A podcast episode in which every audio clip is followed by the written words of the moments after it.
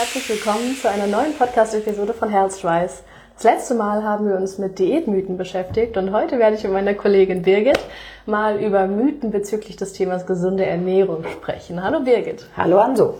Ja, was hast du uns denn mitgebracht? Ich habe ein bisschen im Internet gestöbert und bin auf Kokosöl gestoßen. Das wird momentan sehr gehypt, mhm. überall in Social Media, also Instagram, Facebook. deklariert, ne? Ja, alle Stars lieben es und sind komplett begeistert. Sie sagen, die Haare werden kräftiger, stärker, okay. die Kopfhaut juckt nicht mehr. Sie verwenden das sogar irgendwie als natürliches Antibiotikum. Natürlich nehmen die Stars damit alle fantastisch ab. Mhm. Sie nutzen es zur Zahnreinigung und mhm. sie schmieren sich auf den Sonnenbrand. Also wirklich für alles ist es wohl zu verwenden. Wie kann ich mir das mit der Zahnreinigung vorstellen? Äh, es gibt sogar zwei Möglichkeiten. Die einen mischen sich da einen, einen Zahnpastaersatz an aus diesem Kokosöl und die anderen nutzen Kokosöl tatsächlich zum Ölziehen. Das empfehlen wo manche Zahnärzte, dass man damit nochmal so zwischen, in den Zahnzwischenräumen nochmal genau reinigt dass dieses Öl dann auch nochmal Giftstoffe ausschwemmt und austrägt und also man nimmt dafür einen Löffel Öl im Mund und dann zieht man so zwischen die Zahnzwischenräume immer hin und her und so nach fünf bis zehn Minuten kann man es dann ausspucken und okay, dann ist dieses Öl trübe. Äh, das ich habe es auch mal probiert. Ich habe es probiert, nicht mit Kokosöl, sondern mhm. mit anderem Öl, äh, was auch mein Zahnarzt mal empfohlen ja. hat. Es ist nicht lecker. Kokosöl hat ja wenigstens noch einen Geschmack dabei. Ne? Ich weiß nicht, ob der nicht widerlich wird mit der ja, Zeit. Ja, gut so ein 10 Minuten Kokosöl äh, ziehen, hm, ich weiß nicht, ja. nicht meins. Aber auch mit äh, normalem Olivenöl fand ich es nicht toll. Da habe ich natürlich auch mal ein bisschen weiter geschaut. Es gibt meines Wissens an sich keine Studie zum Thema äh, Kokosöl und wie gesund es ist. Und Ernährungswissenschaftler der Universität Jena raten sogar davon ab. Okay. Gesunde Erwachsene, für die hat es keinerlei Mehrwert, es ist eher noch schädlich, da es sehr viele ähm, gesättigte Fettsäuren enthält, die bekanntermaßen nicht gut sind für unseren Körper mhm. und äh, die dann die Blutfettwerte hochtreiben. Und das wissen wir alle, sollten wir eher vermeiden. Und die sagen jetzt so, der, der Super-GAU ist viel Fleisch essen plus Kokosöl, dann äh, ja. das ist sicherlich ungesund. Okay. Also ich habe jetzt schon sehr lange mit Kokosöl gekocht tatsächlich, weil ich habe auch aufgeschnappt, dass es gesünder sein soll. Und ähm, das heißt, ich könnte auch einfach ganz normales Sonnenblumenöl nehmen. Eben, also da Kokosöl eigentlich keinen wirklich großartigen Mehrwert hat und die Ärzte es nicht empfehlen und Ernährungswissenschaftler ja. nicht empfehlen, ja. würde ich einfach normales Sonnenblumenöl nehmen. Ist eh besser, schmeckt auch besser zum Spiegelei, muss ich sagen. ja, es gibt halt einfach einige Gerichte, da passt so ein Kokosaroma Ja, es hat dann doch schon ein sehr starkes Aroma. Mhm. Vor allen Dingen, warum muss man ein Öl über die halbe Erde fliegen, damit wir es hier benutzen können? Wir haben gute Öle. Ja. Oder wir nehmen was aus Europa, einfach Olivenöl. Ja. Auch ein sehr, sehr hochwertiges Öl. Warum Kokosöl? Ja. Stimmt tatsächlich. Mhm. Dann hätte ich mal eine Frage an dich. Was trinkst du denn eigentlich so für Wasser? Äh, es ist ein bisschen unterschiedlich. Ich kaufe mit da äh, teilweise Mineralwasser, äh, was ich, wenn ich unterwegs bin, dann eine Plastikflasche. Mir ist klar, das ist keine gute Idee. Da ja auch das Kunststoff wird ein bisschen ausgewaschen mit dem mhm. Wasser und da geht vielleicht, genau, Mikroplastik, da geht was über ins Wasser. Ja, ja. Ist wahrscheinlich keine gute Idee. Ja, auch die Haltbarkeit des Wassers in Plastikflaschen mhm. ist ja geringer mhm. als bei Glasflaschen. Glasflaschen sind mir aber zu schwer. Ähm aber warum kaufst du denn Mineralwasser, wenn du denn Leitungswasser zu Hause hast? Tatsächlich trinke ich zu Hause wie ich Leitungswasser. Ja. Allerdings, wenn ich unterwegs bin, vergesse ich häufig mein Wasser mitzunehmen mhm. und kaufe dann irgendwie unterwegs im Supermarkt an der Tankstelle irgendwie eine Flasche Wasser, damit ich genügend trinke. Aber eigentlich kaufe ich auch Wasser, was ich weiß halt auch ganz gut schmeckt, das mhm. Mineralwasser, was ich, wenn man jetzt so ein ähm, sich so ein italienisches Wasser anschaut, das man dann auch in Restaurants bekommt, das schmeckt schon ganz nett. Mhm. Ja, das mhm. kursiert ja so der Mythos, dass Mineralwasser besser sein soll als Leitungswasser, weil da ja wertvolle Mineralien drin sein sollen, die der Körper braucht. Mhm. Ja, der Körper braucht auch Mineralien, aber Laut der Stiftung Warentest enthält Leitungswasser sogar oft viel mehr Mineralstoffe und weniger ungesunde Rückstände als Mineralwasser. In einem Test von Stiftung Warentest wurden jeweils 30 Leitungswasser und 30 Mineralwasser getestet und von diesen 30 Leitungswassern haben 28 den Vorgaben der strengen deutschen Trinkwasserverordnung äh, entsprochen. Denn oftmals ist es so, wird ja Leitungswasser als ich weiß nicht, dreckig angesehen oder das kommt aus der Leitung, das darf man nur zum Spülen und Baden benutzen oder so. Aber tatsächlich ist das oft sogar gesünder, weil Wasserversorger müssen ihr Wasser regelmäßig untersuchen lassen und haben deutlich striktere Vorschriften als äh, Mineralwasser. Und das stellt sich tatsächlich auch in diesem Test raus, da bei den Mineralwassern tatsächlich mehrere chemische Rückstände äh, gefunden wurden und mehr Verunreinigungen durch zum Beispiel Pflanzenschutzmittelresten oder Süßstoffen, Abbauprodukten oder auch diesem umstrittenen Pestizid Glyphosat, während tatsächlich in den Leitungswasserproben weder Hormone, da kursiert ja auch so ein Gerücht, dass das irgendwie noch Rückstände von Hormonen und Pestiziden hat, aber tatsächlich wurde das dort nicht gefunden. Und ja, das würde man gar nicht denken. Also geringe Mengen an Chemikalien wurden da auch gefunden im Leitungswasser, aber das sind gesundheitlich überhaupt nicht relevant. Und eben diese Reste im Mineralwasser sind für jemanden mit einem gesunden Immunsystem nicht groß bedenklich, aber mit jemandem, der eben nicht so ein gutes Immunsystem hat, könnte das schon riskant sein. Und das ist ja eigentlich schon ein Grund, aus der Leitung zu trinken, aber es gibt tatsächlich noch einen Vorteil daran. Mhm. Und zwar, erstens mal hast du es ja immer zur Verfügung. Du hast es mhm. zu Hause, du musst keine Kästen schleppen, kein Wasser schleppen und tatsächlich ist es auch billiger. Ich weiß nicht, wie viel gibst du für dein Wasser so im Monat aus? Ich bezahle wahrscheinlich für einen Liter Wasser bestimmt einen Euro oder ein bisschen mhm. mehr. Ja, ja, das ist mhm. so der Durchschnitt. Mhm. Aber ein Liter Leitungswasser kostet tatsächlich nur einen halben Cent. Mhm. Und äh, wenn man das natürlich hochrechnet, gibt man zwei Liter pro Tag, trinkt äh, unter fünf Euro im Jahr für Trinkwasser aus, wenn man aus der Leitung trinkt und knapp 500, wenn man Mineralwasser kauft. Ob das jetzt still oder äh, mit Sprudel ist, ist egal. Mineralwasser ist Mineralwasser, mhm. wird auch so auf den Flaschen dargestellt. Und ja, also dieser Mythos ist falsch und ich würde euch raten, ähm, Leitungswasser anstelle von Mineralwasser zu trinken. Das hat einen positiven umweltlichen Aspekt, aber auch einen gesundheitlichen positiven Aspekt. Also kann ich nur empfehlen. Das geht vermutlich nur für was mal, Skandinavien und, und Nordeuropa. Wahrscheinlich kann man das nicht so uneingeschränkt sagen für Südeuropa oder vielleicht dann sogar für äh, andere Kontinente. Genau, also das ist wirklich nur auf Deutschland bezogen. Ich würde mhm. das jetzt, also in Deutschland kann man überall bedenkenlos mhm. äh, Leitungswasser trinken. Das variiert natürlich auch nochmal von Region zu Region und wie alt die Leitungen sind. Aber wenn ihr euch nicht sicher seid, ob ihr euer Leitungswasser zu Hause trinken könnt, dann könnt ihr auch jederzeit eine Probe davon einschicken ins Labor und das untersuchen lassen. Also ich trinke auch mal Leitungswasser mhm. und ich finde es persönlich auch viel leckerer. Mhm. Nee, aber es ist interessant äh, zu erfahren, apropos Wasser, und zwar Kopfsalat. Man sagt ja immer, Rohkost ist gesund und dann bleibst du gesund und, und hast auch alle Mineralstoffe und alles, was du brauchst. Kopfsalat äh, hat eine ganze Menge, wahrscheinlich hoffentlich gesundes Wasser, mhm. nämlich 95 Prozent. Wobei, wenn es mit Glyphosat, ja, wenn es mit Glyphosat irgendwie gespritzt wurde, ja. dann vielleicht nicht ganz so gesund. Aber man sollte seine, sein Gemüse immer abwaschen. Ne? Also äh, ja, man sollte es abwaschen, ist wichtig und, und vielleicht aus dem Bioanbau oder vielleicht sogar aus dem Garten. Ja, das wäre natürlich besser, das. Beste, wenn man es direkt selber anbauen kann, aber das können natürlich nicht alle. Ja, also Rohkost ist tatsächlich gesund, aber es lässt sich manchmal schwer verdauen. Gerade Paprika, viele haben Probleme mit der Paprika-Haut. Mhm. Und manche Inhaltsstoffe aus dem Gemüse äh, werden überhaupt nicht wirklich, können überhaupt nicht rausgezogen mhm. werden vom Körper. Es sei denn, man äh, kann es mit Öl essen mhm. oder man kocht es. Ich habe tatsächlich auch mhm. äh, gehört, dass Mais eigentlich fast immer so rauskommt, wie er reingeht, so doof das klingt. Aber ähm, ja. also mhm. vieles kann gar nicht so gut mhm. äh, verdaut werden vom Körper roh. Mhm. Eben zum Beispiel Tomaten äh, sind viel gesünder, wenn man sie gekocht isst. Mhm. Äh, roh in einem Tomatensalat ist ja nett, aber das Lycopin kann man erst aufnehmen, wenn es gekocht ist. Das ist ein hitzebeständiges Carotinoid, also im Prinzip gleiche Familie wie die äh, Carotinoide oder Carotin in den Karotten. Mhm. Auch die nimmt man besser auf, wenn sie gekocht sind. Mhm. Der natürliche Farbstoff ist genau, das, ne? das, das, was die Karotten orange macht. Genau, was die Karotten ja. orange macht. Oder was, wenn wir davon zu viel essen, unsere Haut gelb macht? Wusstest du tatsächlich, habe ich jetzt auch herausgefunden bei der Recherche, dass Carotinoide auch die pinke Färbung von Flamingos verursachen. Man fragt sich öfter, warum sind die eigentlich pink? Ja. naja. Aber sie fressen keine Karotten, oder? Nee, das ist natürlich. Das ist nämlich ein natürlicher Farbstoff mhm. vom eigenen Körper. Mhm. Genau. Oder nee, fressen aber, die nicht Krebstierchen? Ja, stimmt. Ja, so kleine genau. Krebstierchen. Oder die Krebstierchen glaub, ja. haben die Carotinoide in sich. Aber auf jeden mhm. Fall ist dieser natürliche Farbstoff dafür verantwortlich. Mhm. Ja, und apropos Karotten, wenn ich nämlich Gemüse roh esse, dann sind es Karotten auf jeden Fall. Die schmecken mir so einfach besser, muss ich sagen. Ja, jeder kennt ja diesen Mythos, Karotten sind gut für die Augen. Das heißt jetzt nicht, dass man sich Karotten in die Augen stecken sollte, sondern ähm, dieser Spruch hat tatsächlich, also man mhm. vermutet tatsächlich, dass der seinen Ursprung im Zweiten Weltkrieg hat, dass dort nämlich die britische Luftwaffe hat ja ähm, nächtliche Angriffe getätigt und um das zu rechtfertigen, vermutet man, dass sie gesagt haben, weil natürlich wurde gefragt, warum die denn so präzise sind. Und die hatten dort schon die Radartechnologie entwickelt und man vermutet eben, dass gesagt wurde, die Piloten haben viele Karotten gegessen, deswegen sehen die so gut nachts, um das zu verschleiern. Aber da ist man sich uneinig, da gehen die Meinungen auseinander.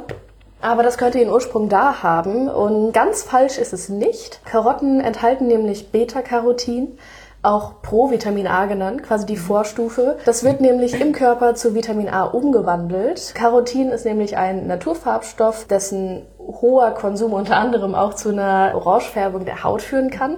Das ist nämlich der Farbstoff, der die Karotte orange macht.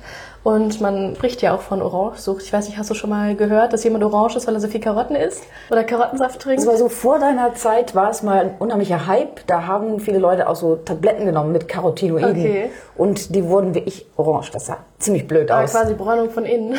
genau, Bräunung von innen okay. Äh, wurde auch so propagiert und dass mhm. es auch mhm. gesund sein sollte. Aber die Leute waren einfach, sahen naja, nicht besonders ähm, schön aus. Jeder so wie er möchte. Ne? ja. Mhm. Aber Vitamin A hilft tatsächlich dem Auge dabei, Licht in ein Signal umzuwandeln, das dann an das Gehirn weitergeleitet wird und hilft somit eben Menschen dabei, bei schwachen Lichtverhältnissen besser zu sehen. Das ist an sich schon richtig. Und bei einem Vitamin A-Mangel kann sich auch quasi die Hornhaut äh, anfangen aufzulösen, wenn man das so sagen kann. Also es ist tatsächlich, mhm. ein Mangel ist schlecht für die Augen, aber ein Mensch benötigt nur ungefähr ein Prozent der durchschnittlich aufgenommenen Menge von Vitamin A und vor allem in den westlichen Ländern kommt eigentlich ein Vitamin A-Mangel kaum vor weil wir einfach durch eine ausgewogene Ernährung, wir haben hier auch wirklich Obst und Gemüse und Essen aller Art, also ich glaube, uns geht's hier nicht schlecht. Deswegen kommt eigentlich ein Vitamin A-Mangel hier kaum vor und dadurch, dass der Körper eben nur so eine geringe Menge Vitamin A braucht, muss man auch nicht äh, mengenweise Karotten in sich mhm. reinspachteln, auch wenn es vielleicht gut schmeckt. Sonst wird man vielleicht orange. ja, könnte ähm, sein. Genau, aber ein Überschuss an Vitamin A ist auch gar nicht schlimm. Der wird nämlich in der Leber gespeichert, sodass der Körper jederzeit darauf zugreifen kann. Das bedeutet, unsere Speicher sollten eigentlich die meiste Zeit gefüllt sein, wenn wir auf eine gesunde Ernährung und ausgewogene Ernährung achten. Wenn du jetzt gerade sagst, äh, gesunde, ausgewogene Ernährung, Zucker ist ja momentan auch so ein Thema. Weißt du eigentlich, ob Zuckerersatz wirklich gesünder ist als Zucker? Also das heißt, sprich so Honig oder Melasse oder Agavendicksaft. Das sind ja all die Produkte, von denen man jetzt so hört, dass Leute sagen, oh, ich nehme jetzt Agavendicksaft, weil das viel besser ist als Zucker. Stimmt mhm. das? Weißt du das? Oder ähm, ist das ein Gerücht? Tatsächlich muss man dazu sagen, industriell hergestellter Zucker ist nicht optimal. Im Prinzip kann der Körper von einer normalen, ausgewogenen Ernährung auch so seine Nährstoffe ziehen, wie es jetzt auch beim Vitamin A ist. Der Körper ist nämlich schlau, der weiß, was er braucht und der zieht sich das aus einer ausgewogenen Ernährung raus. Da muss man differenzieren, was man benutzt. Also wenn man nicht den industriell hergestellten Zucker nehmen möchte, greifen ja viele auf Honig zurück, auf Agavendicksaft oder andere Dicksäfte, die es da so gibt. Und das kann ich direkt mal mit einem weiteren Mythos verbinden, und zwar Fructose ist gesünder als normaler Zucker. Das ist leider falsch. Und zwar, wenn man zu viel Zucker zu sich nimmt, wird der überschüssige Zucker, der nicht direkt als Energiequelle in die Zellen transportiert wird, der wird dann eingelagert und das passiert mittels der Leber. Und dort passiert quasi wie so ein kleiner Sortierungsprozess. Also das kann man sich wie so ein Laufband vorstellen, wo der Zucker draufkommt, getrennt wird Zucker besteht aus, also einfacher Zucker, schneller Zucker besteht aus Glucose und Fructose. Und ähm, das wird auch so getrennt eingelagert. Und der Glukoseeinlagerungsprozess, der ist eigentlich schon ziemlich automatisiert. Der klappt wie von alleine. Das wird in Form von Glykogen eingespeichert. Glykogenspeicher hast du auch schon mal gehört, oder? Ähm, gehört schon, aber ich könnte nicht erklären, was es ist. Okay, also Glykogenspeicher findet man auch oft in den Muskeln. Und sobald der Blutzuckerspiegel zu tief sinkt und das nicht durch die Nahrung ausgeglichen wird, dann greift der Körper auf diese Glykogenspeicher zurück und holt sich die Energie aus diesem Zucker, der da eingelagert wurde. Bei Extremsportarten ist es oft der Fall. Bei einem Wettkampf oder ähnliches geht man ja meistens an seine Grenzen, an seine Höchstleistungen. Und mhm. sobald die Energie, die man durch die Nahrung zugeführt hat, aufgebraucht ist in den Zellen, mobilisiert eben die Bauchspeicheldrüse diese Zuckerreserven aus dem Glykogenspeicher. Soweit so gut mit der Glucose, aber dann gibt's ja noch die Fructose. Und äh, an die Fructose ist der Körper noch nicht so wirklich gewöhnt. Mit geringen Mengen kommt der Organismus klar, aber bei übermäßigen Mengen ist er eben leicht überfordert, weil Fructose wird nämlich nicht in ihrer Ursprungsform eingelagert, sondern wird erstmal vor der Einlagerung in Fett umgewandelt und der Körper braucht auch gar nicht so viel Fructose. Also der Körper braucht viel mehr Glucose und deswegen ist es da auch schon alles so ausgeklügelt. Aber äh, mit der Fructose ist es eben nicht so. Und wenn man nun zu viel Zucker zu sich nimmt, generell nimmt man eben auch zu viel Fructose zu sich, wenn es Haushaltszucker ist. Haushaltszucker besteht nämlich meist zu 50 Prozent aus Glucose und zu 50 Prozent aus Fructose. Das heißt, es ist relativ aufgewogen, aber dennoch ist dort eine übermäßige Menge wieder schädlich, da eben die überschüssige Fructose, die nicht als Energie in die Zellen gelangt, und das ist wirklich auch nur sehr gering, dieser Anteil, der in die Zellen gelangt und nicht eingespeichert wird, der Rest wird eben in Fett umgewandelt und eingespeichert. Und das ist auch oft der Grund, für eine nicht alkoholische Fettleber. Meistens kann man sich das gar nicht erklären. Meistens wird die bei augenscheinlich gesunden Leuten diagnostiziert, aber meistens stellt sich dann heraus, dass sie eine sehr zuckerhaltige Ernährung mhm. haben. Und das ist das eben mit diesen ganzen Sirups und Dicksäften, weil die Dicksäfte und die Sirups meistens aus viel mehr Fructose bestehen als Glucose. Ein Agavendicksaft zum Beispiel, den ich mir eigentlich früher auch sehr gerne ins Müsli gemacht habe, enthält zum Beispiel 70% Fructose und 30% Glucose und somit müsstest du eigentlich viel weniger davon zu dir nehmen, als du es von Haushaltszucker machen könntest. Da einfach die Fructose nicht sehr gut für den Körper ist und ist auch somit nicht besser als normaler Zucker. Mhm. Das heißt, ich kann aber jetzt Honig beim Müsli geben oder ist Honig auch nicht gut? Mm, also in gewissen Mengen geht das ja. Honig besteht zu 20 bis 40 Prozent aus Glucose und 20 bis 40 Prozent aus Fructose und der Rest ist Wasser. Und das Gute bei Honig ist, ich meine, das Verhältnis von Glucose und Fructose ist ja ein bisschen ähnlich wie beim industriellen Zucker. Mhm. So könnte man ja eigentlich sagen, es wäre egal. Aber der industrielle Zucker wurde natürlich chemisch verarbeitet und ist einige Prozesse durchgegangen und dort wurden die ganzen Mineralstoffe, also kommt ja von der Zuckerrübe und mhm. davon ist eigentlich ziemlich wenig noch übrig, eigentlich nur die schnelle Energie, die dann auch schnell wieder aufgebraucht ist. Und der Honig hat die Vorteile, dass er hoffentlich im mhm. meisten Fall ziemlich unberührt ist und auch noch die ganzen Vitalstoffe erhält. Mhm. Also würde ich behaupten, die beste Alternative ist Honig. Aber der Körper ist schlau im Prinzip braucht der Körper keinen zusätzlichen Zucker zu einer ausgewogenen Ernährung, denn Kohlenhydrate werden nämlich im Körper zu Zucker umgewandelt und der Körper holt sich das, was er braucht bei einer guten mhm. Ernährung. Also ist unser Körper doch gar nicht so dumm. Wie nee, wir. der ist eigentlich Vielleicht ziemlich smart. wir manchmal. Ja. Das heißt, das Einzige, was wir tun können, ist versuchen, ein bisschen von diesem Süßen wegzukommen und genau. so ein genau. bisschen ja, uns zurückzubesinnen, dass nicht alles gesüßt werden muss. Ja, und man vielleicht auch einfach mal wieder auf den Geschmack von mhm. einem schönen Vollkornmüsli zu achten. Also ich finde es total lecker mit den mhm. Nüssen da drin. Das mhm. ist auch so schon aromatisch. Da braucht man eigentlich meistens gar keinen Zucker. Oder ein Vollkornbrot, nicht ein gefärbtes Brot, sondern ein richtiges, echtes genau, Vollkornbrot. Ja, dann bleibt man mhm. auch länger satt. Mhm. Und wenn man doch mal was Süßes braucht, kann man sich das auch mit Bananen oder Trockenfrüchten versüßen. Also da gibt's einige Alternativen. Mhm. Was ist denn mit Smoothies? Ähm, das ist, glaube ich, sehr, sehr viel Obst und das wird mhm. püriert. Ist das jetzt gesund? Du hast jetzt gerade gesagt, äh, gerade Fructose ist ja nicht so wahnsinnig gesund. Sollte man jetzt Smoothies trinken oder eher nicht trinken? Mhm. Oder vielleicht auch ein Smoothie mit, mit äh, Gemüse. Es gibt auch Gemüse, mhm. Gemüse-Smoothies. Was sagst du dazu? Ja, also Fructose an sich im Obst ist meistens in, wenn man es in Maßen isst, in gesunden Mengen vorhanden. Also am Obst an sich liegt's nicht. Aber wenn man sich mal ein Smoothie macht, kennt man das ja, macht man ja nicht nur eine Banane rein, sondern äh, vielleicht auch mal von allem, was da ist, mhm. was und hier mal eine Orange und dann noch eine Mandarine. Also einen ganzen Obstkorb eigentlich. Genau, eigentlich so einen ganzen Obstkorb. Im Endeffekt kriegst du da so ein Glas voll Zucker vorgesetzt, mhm. weil du einfach viel mehr zu dir nimmst, als du essen würdest. Stimmt, ich esse vielleicht eine Banane, aber nicht den ganzen Obst. Ja, ja. ja. Eben vor allen Dingen, das, auch das Kauerlebnis fehlt ja, denn mhm. zum Sattwerden brauchen wir auch dieses Kauerlebnis und das fehlt ja. Man schluckt ja einfach nur weg und äh, ja. isst noch nicht mal wirklich satt nach so einem Smoothie. Also es ist natürlich schön süß und schmeckt auch gut, natürlich. aber bin danach nie wirklich satt eigentlich. Äh, eben, es fehlt auch die Ballaststoffe, denn ja. das ganze Zeugs, äh, was man sonst äh, zerkaut und die, die Schale mhm. und alles, das fehlt ja komplett. Genau, beim Smoothie macht man das, will man ja meistens auch flüssig haben. Mhm. da, da schält man den Apfel mal. Meistens sind ja in der Schale auch die meisten Vitalstoffe drin, mhm. die der Körper braucht. Und im Endeffekt hast du ja vom Smoothie eigentlich nur im Endeffekt viel zu viel Zucker, was du eigentlich so nicht zu dir nehmen würdest. Das heißt, ich trinke einfach ein Glas Leitungswasser und esse einfach ein Stück Obst. Ja, oder was man mhm. auch machen kann, ist sich ein bisschen ein paar Himbeeren pürieren und ins Leitungswasser rühren. Aber natürlich mhm. so in einer gesunden Menge. Dann hast du auch mhm. was Süßes zum Trinken. Das mache ich auch ab und zu. Auch keine schlechte Idee, doch. Das sollte man vielleicht wirklich mal probieren. Ja, aber generell muss man vom Obst jetzt nicht fernbleiben, nur weil da Fructose drin ist. Aber es gibt ja auch diesen Mythos, man kann so viel Obst essen, wie man will. Es ist in jedem Fall gesund. Aber ich glaube, das ist jetzt auch schon klar geworden, dass es äh, auf keinen Fall stimmen kann.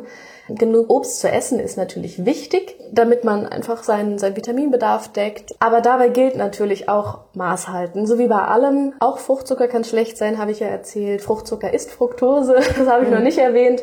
Zwar ist Obst an sich besser zu essen, als Smoothies und Säfte zu trinken, weil man dort einfach noch die Vitalstoffe dabei hat, man hat das Kauerlebnis und man nimmt sich nicht so viel zu sich. In einem Apfelsaft zum Beispiel, der wird ja auch als gesund deklariert, mhm. befinden sich meistens der zuckerhaltige Saft aus vielleicht fünf Äpfeln, aber sonst nichts. Das heißt, dein Blutzuckerspiegel schnellt hoch und sackt aber danach auch umso tiefer wieder ab und du hast eigentlich nur noch mehr Hunger. Und zwar ist Obst vielleicht besser als Smoothies und Säfte, weil man da noch die Vitalstoffe im Ganzen vorhanden hat und das Kauerlebnis, das einen ja auch satt macht. Aber auch da gilt Maß halten.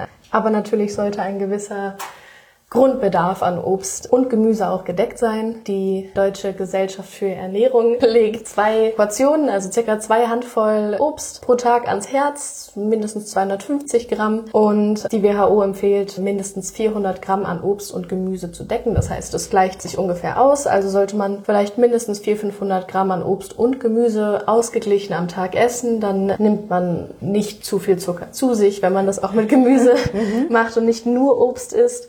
Ja, und dann sollte ein Vitaminmangel eigentlich nicht entstehen. Eben, ja, es gab ja auch früher schon immer die Kampagne von der DGE, also Deutschen Gesellschaft mhm. für Ernährung, die immer gesagt hat, fünf am Tag. Genau. damit haben sie lange Zeit Werbung gemacht und natürlich da den Schwerpunkt auf Gemüse gesetzt, mhm. weil es halt wesentlich weniger Zucker enthält. Genau, ja. Und ich glaube, auch bei Obst sind sie auch gern bei Beeren. Erstens, sie wachsen bei uns und zum anderen sind die auch nicht so kalorienreich. Mhm. Sind auch ein guter Snack für zwischendurch. Kann ich Schokolade. nur empfehlen, ja. ja. Mhm. Beeren gelten doch aber auch, also manche Beeren Goji-Beeren gelten ja auch als Superfood. Ja, ähm, Superfoods. Das äh, ist ja auch wieder gehypt. Äh, wir waren ja vorhin schon bei dem Superfood Kokosöl. Mhm. Und es gibt ja nicht nur das Kokosöl, sondern im Prinzip ganz, ganz viele exotische Früchte oder auch Körner werden als Superfood gehypt. Mhm, Chiasamen. Chiasamen, genau, ja. ja, die manchmal auch mal beim Müsli. Leinsamen tun es übrigens genauso. Ja. Ähm, Gut, zu den Leinsamen muss ich mal mhm. ganz kurz mhm. sagen. Tatsächlich sind da geschredderte Leinsamen besser als mhm. ganze Leinsamen, mhm. nur so als kleiner Side-Fact, weil die besser vom Körper aufgenommen werden können, weil die eben schon äh, quasi vorgekaut sind, wenn man das so sagen mhm. kann. Sonst muss der Körper sich erst durch die Schale beißen und meistens kommen die dann unverdaut wieder raus.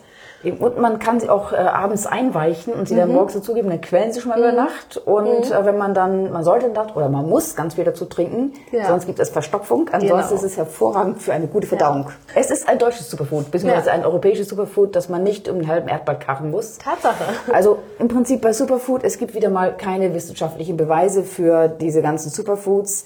Ganz viele Informationen, die man darüber findet, sind von den Herstellerseiten und äh, alles das, was in den Superfoods drin ist, Verdächtig. ist äh, auch in unserem heimischen Obst und Gemüse mhm. enthalten. Man muss also nicht auf das teure Superfood gehen, das man irgendwo sich teuer erkauft. Problem ist bei den Superfoods, dass es ganz häufig äh, in Kapseln angeboten wird, nicht mehr als Obst, mhm. sondern in Kapseln und man weiß nicht genau, was drin ist, man weiß nicht, mhm in welchen äh, Verhältnis die Inhaltsstoffe sind. Man weiß auch nicht genau, ob da äh, noch Zusätze drin sind. Das wird alles nicht so ganz genau angegeben. Es ist nicht immer nachvollziehbar. Auch da gab es Tests, die nicht gut ausgefallen sind. Also sind diese Superfoods im Endeffekt gar nicht so super für den Körper?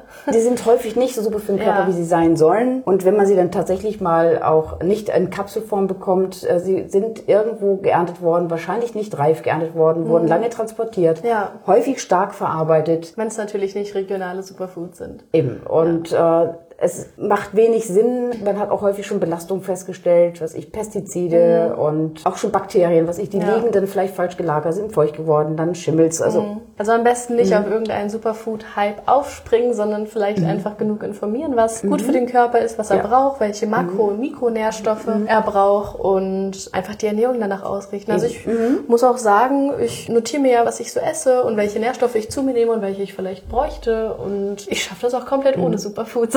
Eben, einfach mal in den Kalender schauen, einfach gucken, welche Jahreszeit habe ich, was wächst denn bitte schön genau. vor unserer eigenen Haustür. Ja. Es ist erstmal ökologisch sinnvoller. Ja. Es ist viel, viel preiswerter und umweltfreundlicher. Äh, ja, umweltfreundlicher. Also ja. es hat an sich nur Vorteile, einfach zu gucken. Im Winter können wir auch Sauerkraut essen. Super Vitamin C-Lieferant. Mhm. Wir brauchen keine teuren Orangen daherzufahren. Also Vitamin C, das ist ja mhm. auch ein neuer mhm. Mythos, in, ist nicht nur in Orangen drin, aber in vielen Sachen ist es auch nicht so offensichtlich. Mhm. Genauso wie bei dem Vitamin A. Es wird ja immer gesagt, wir hatten ja schon die Karotten. Ganz viel Vitamin A ist in Karotten. Du musst Karotten für die Augen essen. Aber dabei wissen viele gar nicht, dass Thunfisch oder Lebertran, gut, das ist jetzt vielleicht nicht so jedermanns Sache, aber Spinat, Grünkohl, Paprika, Kürbis, Aprikose und was nicht alles, Honigmelone, mhm. auch einen echt hohen Anteil an Vitamin A haben. Also es ist nicht nur dieses Klischee, Karotten für Vitamin A, Orangen für Vitamin B, äh, C. Das heißt, im Prinzip alles, was irgendwie rötlich ist, hat Vitamin A? Nee, Grünkohl und Spinat ja. sind ja grün.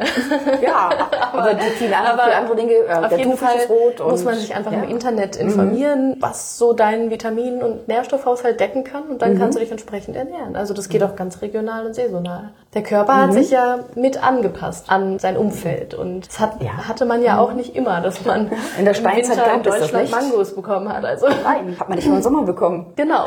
Eben, also das haben wir daraus gelernt. Regional und saisonal essen, Wasser auch mal aus dem Hahn trinken und nicht immer nur teures importiertes Wasser. Genau. Damit können wir erstens viel Geld sparen, zweitens ist es gut für die Umwelt und es schmeckt auch noch. Und nicht einfach auf Superfood-Trends aufspringen. Mhm. Zuerst informieren und dann vielleicht ja, äh, genau. entscheiden. Ja, und zum krönenden Abschluss äh, hätte ich noch mal eine Sache, die bestimmt jeder schon mal gehört hat. Zumindest äh, habe ich sie wirklich oft in meinem Leben gesagt bekommen.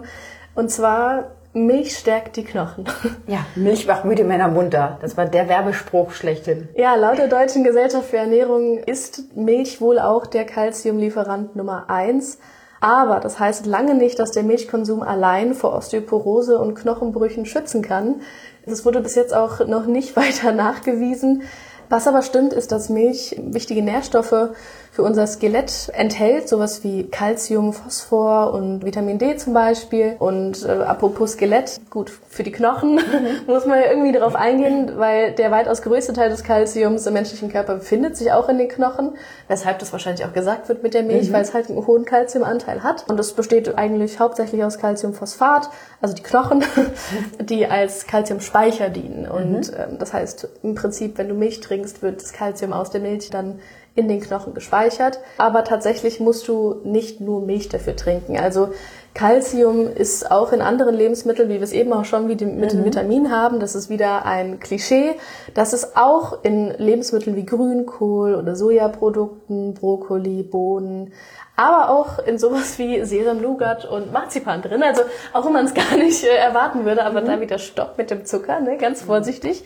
Ja, also Grünkohl scheint wohl ein ziemliches Powergemüse zu sein. Ist ein Gemüse, das stammt ja, oder ich stamme aus der Grünkohlgegend Deutschlands, ja. ähm, was ich auch aus der Kohlgegend, aber auch sehr viel Grünkohl und äh, es ist schade, dass es in Deutschland an sich nur immer im Winter als sehr, sehr fettiges mm. Essen serviert wird. Ja. Das wird ja mit Schweinebauch und Würsten. Ja. Es, es, schmeckt fantastisch, es wird äh, mehr oder weniger lange gekocht und das ist kein Grünkohl, Vorsicht. Nee? Nein, das Ach, ist Weißkohl. Das wusste ich nicht. Ich mag Rouladen nämlich gar nicht. Ähm, Rouladen mag ich, Kohlrouladen mag ich nicht. Äh, Grünkohl ist fantastisch. Das wird mit kleinen Kartoffelchen gegessen, mm. mit sehr, sehr fettem Fleisch. Und es gab mir das Gerücht, man isst es erst nach dem ersten Frost. Mhm. Das ist bei alten Sorten so gewesen, damit die ganzen Bitterstoffe sich ein bisschen, mhm. ähm, damit die weniger werden. Äh, mittlerweile gibt es neue Sorten, die sind nicht mehr so bitter. Mhm. Die Amerikaner halten, das ist wieder ein Superfood, äh, die Amerikaner halten Grünkohl, Grünkohl sehr. Das Echt? Aber ja, im Prinzip ist es ja auch ein Superfood. Also ist es auch, ja. Und zwar, sie essen den jungen Grünkohl und zwar ja. roh. Als Salat. Das wird sehr viel als Salat gegessen. Mhm. Da heißt es Kale. Wird, ah, wird, ja, ja, ja, ja. Eben, ist da auch schon oft ein Riesenhype. Ja. Und es ist viel besser, es ist total gut. Man ja. bekommt es hier aber nicht. Das wäre eigentlich mal ein super Tipp. Ja, hier, ich, man bekommt es. Ich habe es schon versucht, es hier als, als jungen äh, Kohl zu kaufen. Bekommst du nicht. Du bekommst du bei uns in großen Säcken im Herbst oder Winter. Mhm. Und dann kannst du schön mit äh, fettem Fleisch, mit Schweinebauch und Würsten kochen. Dann Schmeckt fantastisch, aber ist natürlich nicht mehr so ja. gesund wie äh, diese jungen Salatblättchen. Naja, dann hier der Tipp. Mhm. Versucht doch einfach mal im Winter euren Kohl anders zuzubereiten. Es schmeckt fantastisch, so wie es mhm. klassischerweise zubereiten, aber versucht doch mal euren Gemüseland davon zu überzeugen, dass er euch äh, ja, jungen, ja, junge. Äh, Grünkohlblätter verkauft. Denn das ist gesund und lecker. Mhm. Ja. Naja, äh, gesundes Grünkohl alle Male, ähm, aber äh, zurück zu den Inhaltsstoffen von der Milch. ähm, ich hatte ja gerade gesagt, wichtig für unser Skelett ist auch Vitamin D und auch Vitamin D ist unter anderem neben Laktose äh, Calcium eben auch in Milch enthalten und unterstützt die Calciumresorption. Gegensätzlich muss man aber auch sagen, dass in vielen tierischen Produkten wie Fleisch oder Kuhmilch oder auch in Getränken wie also in kohlensäurehaltigen Getränken, mhm. so Substanzen wie Oxalsäure, Kochsalz oder Phosphat drin sind, die natürlich entgegengesetzt nachteilig jetzt die Calciumaufnahme ein bisschen hemmen. Und ob die Milch die Calciumaufnahme jetzt unterstützt oder hemmt, darüber gehen die Expertenmeinungen noch so ein bisschen mhm. auseinander. Also es ist nicht genug erforscht. Es ist abschließend zu sagen einfach noch sehr viel Forschung nötig, um die Rolle der Milch als Premium-Calcium-Lieferant mhm. äh, rauszustellen. Aber Milchprodukte sind nicht grundlegend schädlich für den Körper. Der Körper ist an sich nicht mehr dafür gemacht, äh, Milch nach dem mhm. Säuglingsalter zu konsumieren, weshalb auch viele unter Laktoseintoleranz leiden, aber ich muss sagen, mir schmeckt sie auch einfach gut. Das heißt, bis dahin essen wir erstmal Grünkohl und warten auf Ergebnisse. Ganz genau. ja, dann war's das eigentlich. Mhm. Also ich habe nichts mehr. Nein, ich bin auch durch mit meinen Recherchen. Ja, also mir wurden heute mal wieder viele Horizonte eröffnet. Ich habe viel erfahren, was ich nicht wusste. Geht mir genauso. Ja, mhm. genau. Ich hoffe, Zuhörern hat dieser neue Podcast auch gefallen. Und schreibt uns gerne mal in die Kommentare, ob ihr diese Mythen schon kanntet oder nicht und welche Mythen ihr vielleicht noch gerne hören wollt. Und dann würde ich sagen, hören wir uns im nächsten Podcast. Tschüss. Tschüss.